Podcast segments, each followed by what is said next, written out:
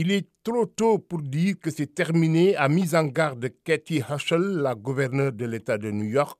C'est clairement le blizzard du siècle, a-t-elle ajouté lors d'une conférence de presse depuis la ville de Buffalo où elle est née. Les températures deviennent s'atténuer selon le service météo américain qui met en garde contre des conditions de circulation localement dangereuses.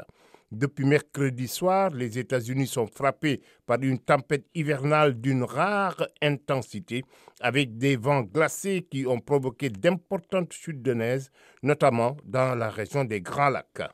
Des dizaines de millions d'Américains ont vu leur week-end de Noël bouleversé par des coupures massives de courant, des routes impraticables et des milliers de vols annulés, provoquant les chaos dans les aéroports.